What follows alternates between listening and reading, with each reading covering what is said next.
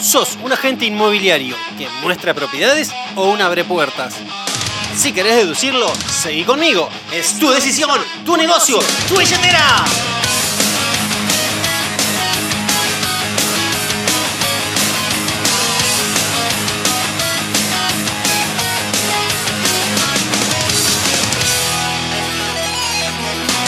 Hola centenarios, ¿cómo están?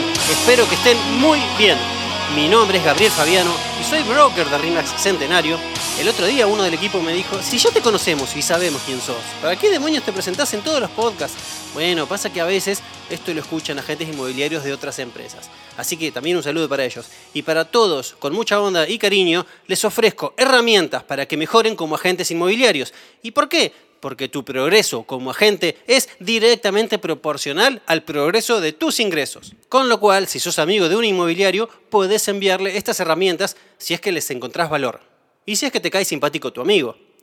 Y si te caigo simpático yo, por favor, mandame referidos, porque estamos armando la compañía inmobiliaria más picante de todo el país y queremos sumar más gente picante al equipo. Y ahora sí, mostrar propiedades o ser un abrepuertas. Es tu decisión. Y a la hora de mostrar propiedades, no tenemos que ser simples abrepuertas, sino reales asesores que conocen a los clientes compradores que saben que la propiedad puede calificar dentro de sus expectativas y dentro de su presupuesto. Y como para hacer una rápida diferenciación entre abrepuertas y un profesional. Un abrepuertas dice muy amablemente, bueno, pasen por aquí, por acá está el living, esta es la cocina, por acá está el baño. Y el cliente está pensando, ya sé, flaco, que es la cocina, hay un aparato con cuatro rayas ahí, ¿qué va a ser? ¿Un garage? Obvio. Y un inmobiliario profesional, a lo sumo, describe aquellas características que quizás un comprador no vea. Por ejemplo, ¿desde dónde entra el sol?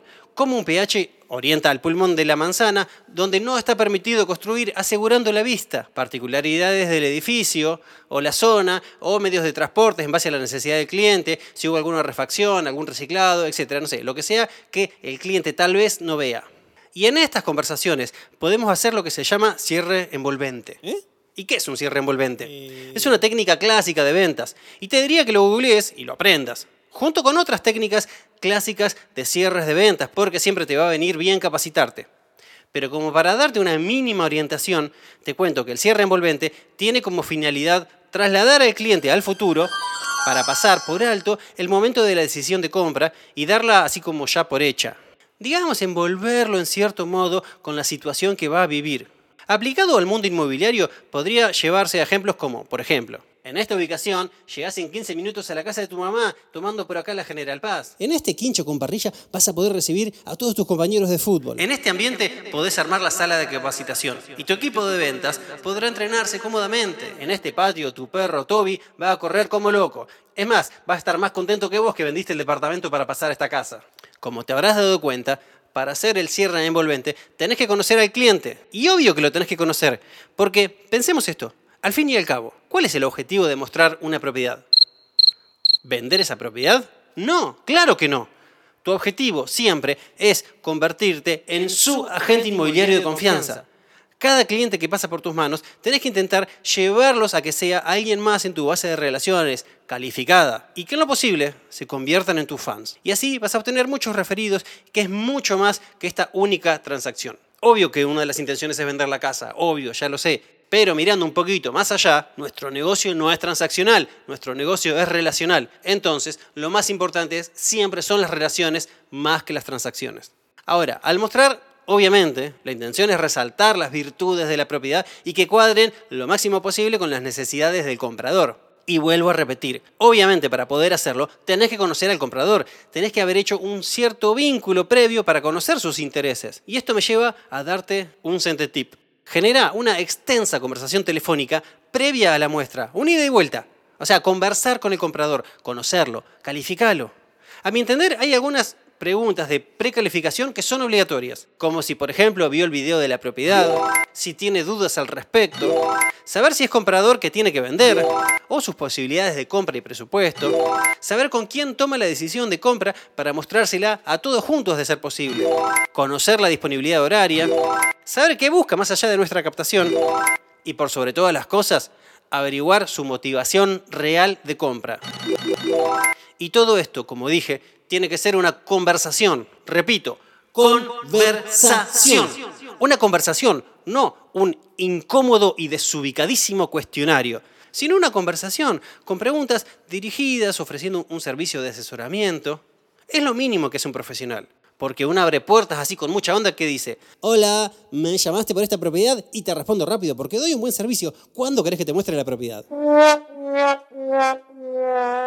A ver, como dije antes, tengamos presente que además de estar mostrando la propiedad para venderla, lo que estamos haciendo es generando nuevos vínculos con todos los potenciales compradores que deberían ir a nuestra base de relaciones.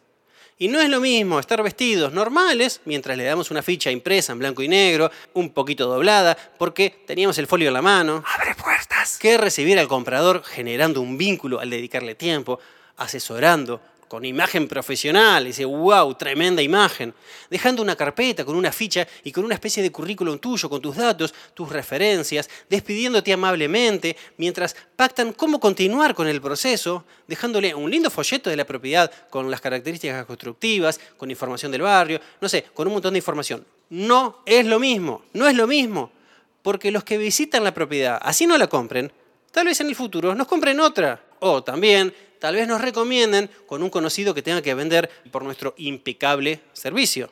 Y esto me lleva a otro Sente Tip. Esta recomendación llegará aún más fácilmente si nos formamos el hábito de pedirla. Cada momento con los clientes deberíamos aprovecharlo al máximo. Entonces, el Sente Tip sería, ¿mostraste una propiedad? ¿Fuiste amable y quedaron contentos con vos? Entonces, cuando te despidas, pediles referidos. Tal vez sea la última vez que los veas en tu vida y ese es tu último tiro. Y si son personas que terminan quedando en tu base, ya empezaste a formarles la idea en su cerebro que te tienen que recomendar. También otra diferencia entre un abre puerta y un profesional es que el abre puertas simplemente coordina y muestra la propiedad, así como esté la casa. En cambio, un profesional, ¿qué hace? La prepara, la idea, verifica que esté todo en condiciones, que esté todo iluminado, le mete magia, le pone historia a la propiedad. Por ejemplo, y te va a parecer medio delirante esto que te voy a decir, pero si yo fuese agente hoy, yo tendría en mi baúl una Nespresso. ¿Eh? La tengo ahí en el baúl, ya está, la compré para dejarla en el baúl. Y la usaría para que cada vez que muestre una propiedad, prepare un ratito antes un café, solo para que haya aroma a café en la cocina, tratando de generar un ambiente ameno, agradable. Es solo uno de cientos de miles de ejemplos que podrían darse que serían como una especie así de home staging real en vivo, en directo, ¿no? Es como montar un escenario para que la gente se sienta entrando a la película de su propia vida, digamos. Si mostraría una casa con jardín, dejaría que los hijos de los compradores corran como locos ahí por el pasto para que sus papás los miren así como si estuvieran corriendo en cámara lenta. Y si me da el tiempo, hasta saco el celular, abro Spotify y pongo un tema de Enya de fondo para que los compradores se sientan como que van a vivir, no sé, en una publicidad de chiquis. Y ni hablar si estás haciendo un open house. Ahí hasta podés poner cositas para picar, aromatizar toda la casa, o sea, ponerle todo el show encima. Sí, Gaby, todo muy lindo en la teoría, pero no estamos en una película yankee, ¿sabes? Yo tengo que mostrar un tres ambientes acá en Saavedra, de una mina separada que tiene tres pibes, el departamento siempre es un quilombo, están todos gritando ahí, ni puedo hablar con los compradores, es un quilombo. Sí, obvio, lo entiendo, que no siempre las condiciones son las ideales. Pero en el podcast anterior, cuando hablábamos de setear expectativas, mencionaba de hacer equipo con el propietario, ¿no? Bueno, ok. Entonces, este es el momento de llevar a la acción parte del trabajo en equipo. Dentro de las posibilidades de cada propietario, que te libere el departamento y que se vayan a la plaza mientras vos mostrás, porque es una decisión de equipo.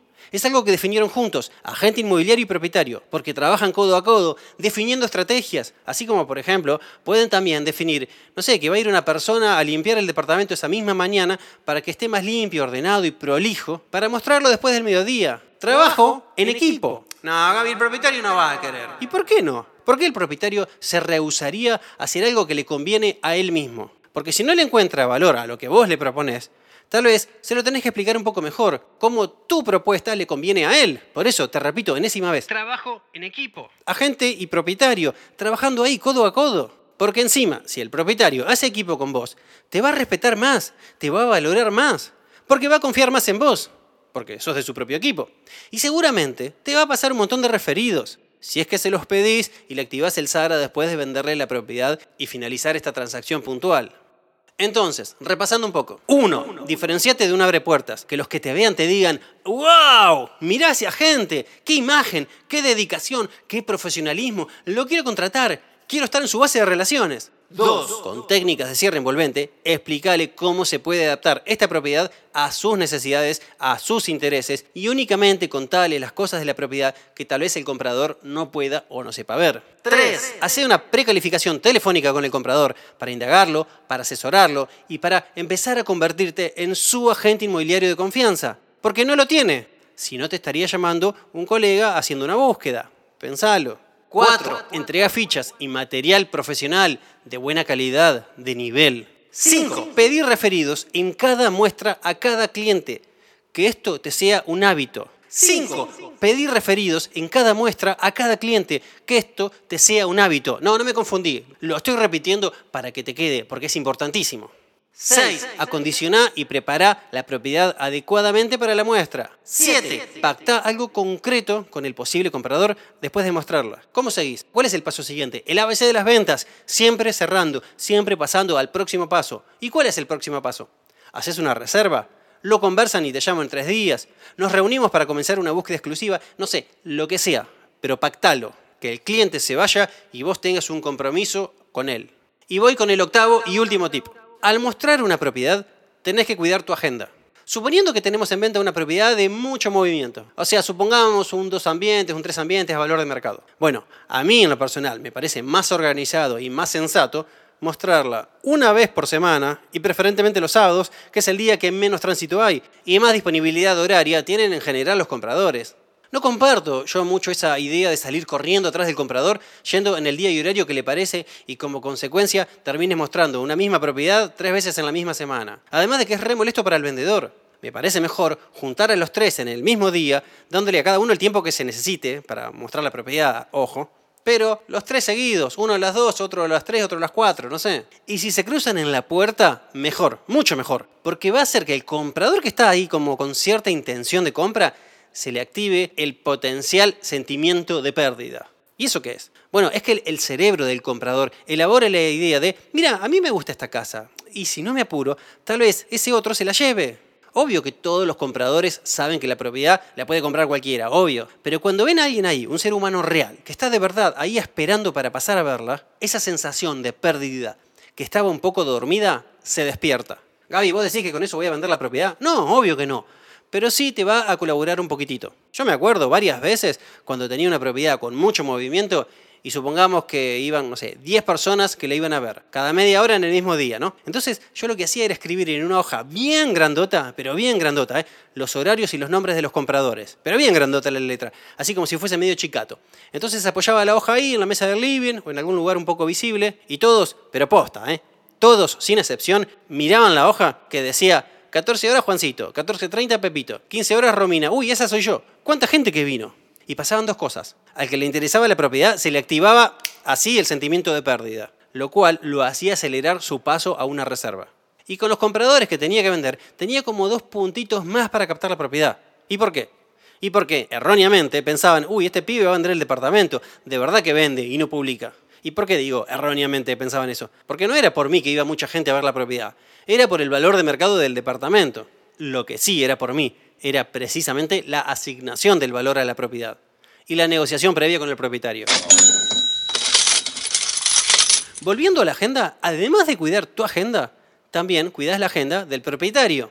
Y podés hacer más estrategias en equipo, como la de que se vayan o que acondicionen la casa. Y si los días y horarios quedaron pactados en el mismo momento de la captación, mucho mejor, porque además de organizar tu agenda, vas seteando expectativas en el propietario.